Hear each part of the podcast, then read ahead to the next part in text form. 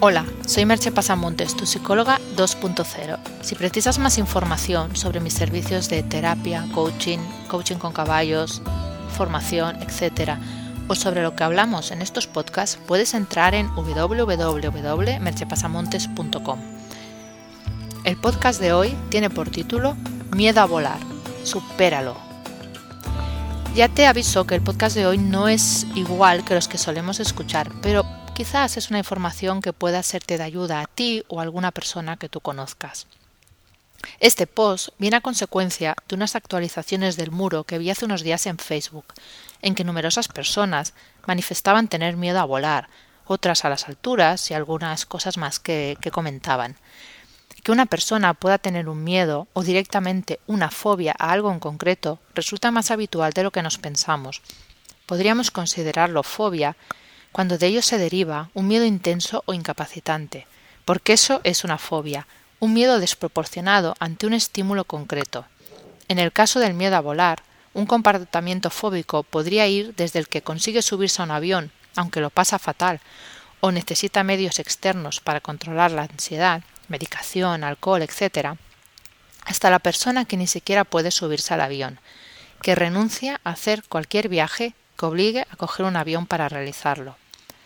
Una fobia no deja de ser un mal aprendizaje que hicimos en algún momento de nuestra vida. Las fobias no obedecen al raciocinio, y aunque puedas pensar que es absurdo tener ese miedo, sigues sintiéndolo. En psicología suelen clasificarse en dos tipos. Las fobias simples son las que tienen un solo objeto fóbico, como lo que hemos comentado, volar, las alturas, algún tipo o varios de insectos, palomas, lugares cerrados, lugares abiertos, las agujas y un largo etcétera.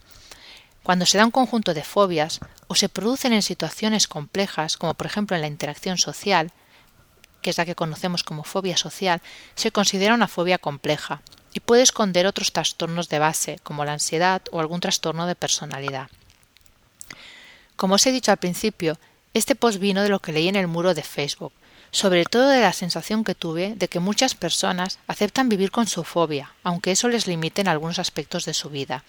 Es decir, bastantes personas aceptan no volar o pasar mucho miedo haciéndolo, no subir en ascensores, que no quiero ni imaginar si tienen que ir al piso 22, en fin, no ir a lugares altos, no hacerse un análisis de sangre por miedo a la aguja, etc.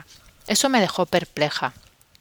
Puedo entender que si has hecho un tratamiento varios y no te ha funcionado, no quieras volver a, probar, pero me sorprende la sensación de no haberlo ni intentado.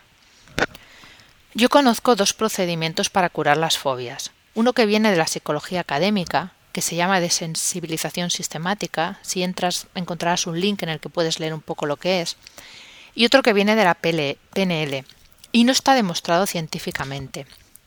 He usado los dos con bastantes pacientes y mi experiencia es la siguiente. Para las fobias simples es mejor la PNL, pues el tratamiento no requiere en ningún momento de exposición al estímulo fóbico. En fobias complejas es mejor una combinación de ambos métodos.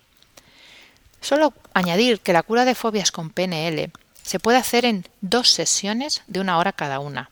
No se pasa mal y la efectividad es muy alta según mi experiencia y los resultados obtenidos.